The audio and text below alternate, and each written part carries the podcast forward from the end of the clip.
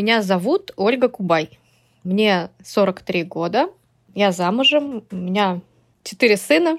И буквально под Новый год мы ждем самое долгожданное новогоднее чудо, единственную дочку, которая должна родиться, ну, где-то вот врачи говорят, что с 25 декабря уже можно ждать. Когда встает вопрос о новогоднем чуде, если не считать то, что должна родиться моя дочка, я все время вспоминаю историю, которая произошла давным-давно еще, когда у меня было только двое детей. Второй сын, Боря, только что родился. Ему было буквально месяца три, а Яше было два года. Я продавала свою квартиру в Питере. И пока шло оформление документов, я не стала возвращаться в Москву, а решила поехать дождаться оформления документов и заодно встретить Новый год к моей маме, которая на тот момент жила в очень далекой деревне. Это 170 километров от Санкт-Петербурга. Мама, уже будучи совсем-совсем взрослой женщиной, практически пенсионеркой, вышла замуж второй раз, поскольку денег у них хватило только на квартиру в деревне, они ее там купили. Это не дом, это квартира. В этой деревне буквально несколько домов пятиэтажки, в которых вот были такие квартиры. И мама со своим новым мужем туда переехали.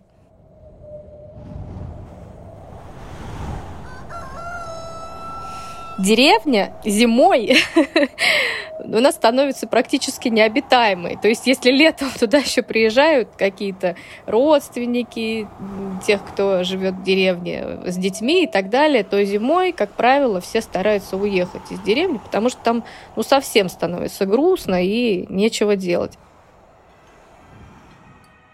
И наступает 31 декабря, естественно, была украшена елка, там Яше подарены какие-то подарки. И то самое время, которое людям, как правило, совсем-совсем нечем заняться, это с 11 до 12, когда все садятся уже за стол и говорят, ну давайте провожать Старый год, потому что уже все приготовлено, все уже поздравления сказаны, подарки подарены. Володя, естественно, там уже выпивал. Наверное, потихонечку с мамой и с моим тогда еще э, мужем. Но мне было очень грустно, есть я не хотела, потому что я была кормящая мать, выпивать мне тоже нельзя. И я же тоже очень скучал. Я посмотрела в окно и удивилась, какая за окном была красота погода стояла просто вот самое, что ни на есть, новогодняя. Она такая вот, когда говорят, ой, какая сказочная зима. Вот именно такая сказочная зима была вот в тот день. То есть совсем-совсем не было ветра. Вот такой снежок падал прям огромными хлопьями. И он не просто падал, он летел во все стороны. Он летел вверх, там, вправо, влево. Я говорю, Яш, пойдем погуляем. Когда еще вообще мы выйдем вот с тобой зимой в деревне, настоящий снег, и, в общем, он с радостью собрался. Мы с ним вышли во двор. А время, поскольку было уже 11 часов вечера, то, естественно, стояла кромешная темень. Около маминого дома тоже стоял один единственный фонарь. И видимость была, ну, не знаю, метров 50, наверное, не больше. Все, что было вне зоны освещения этого фонаря, превратилось просто вот в черноту. И надо сказать, что на улице кроме нас вообще совершенно никого не было. Мы были одни единственные около этого дома, стояли там на дороге под фонарем. Ни одной души, тишина и только вот чуть-чуть там из каких-то окон других квартир доносились какие-то уже веселые и не очень крики. И вдруг послышались шаги. Вот я услышала этот хруст, потому что стояла абсолютная тишина, не было слышно ничего. И вдруг такой отчетливый хруст.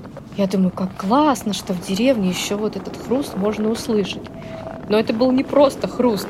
Вот в этот свет от фонаря вдруг попал Дед Мороз. Просто я вижу, что идет Дед Мороз. На нас вообще не обращая никакого внимания, но он так чуть-чуть подаль от нас шел немножечко вот свет фонаря его выхватил. Я просто замерла, я даже меня потеряла дар речи, потому что он выглядел как самый настоящий Дед Мороз. Он был в настоящих валенках, у него был вот даже не скажешь, что костюм. Это был настоящий такой кафтан красный с большим кушаком. У него такая была борода длиннющая, огромный мешок, причем он его нес за спиной, действительно, как носят вот эти хрестоматины книжные Деды Морозы. Я так удивилась, я просто вот даже не знала, что сказать, схватила Яшу, скорее показывать ему пальцем. Я говорю, Яша, Яша, смотри, смотри, настоящий Дед Мороз. Вон он подарки понес. И Дед Мороз действительно сделал несколько шагов к ближайшему подъезду и сразу в нем скрылся.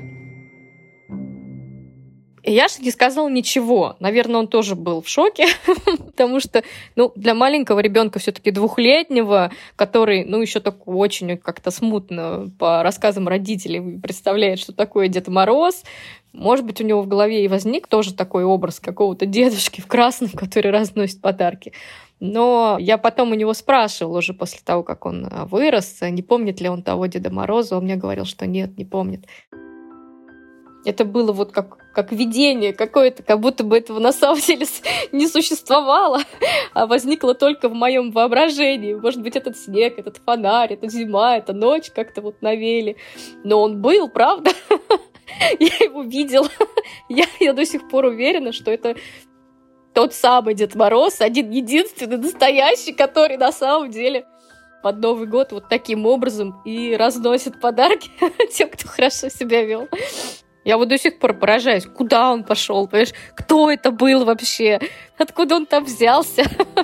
Ничего, не, не подъехала никакая машина, просто вот он откуда-то взялся, вот из ниоткуда, буквально из темноты.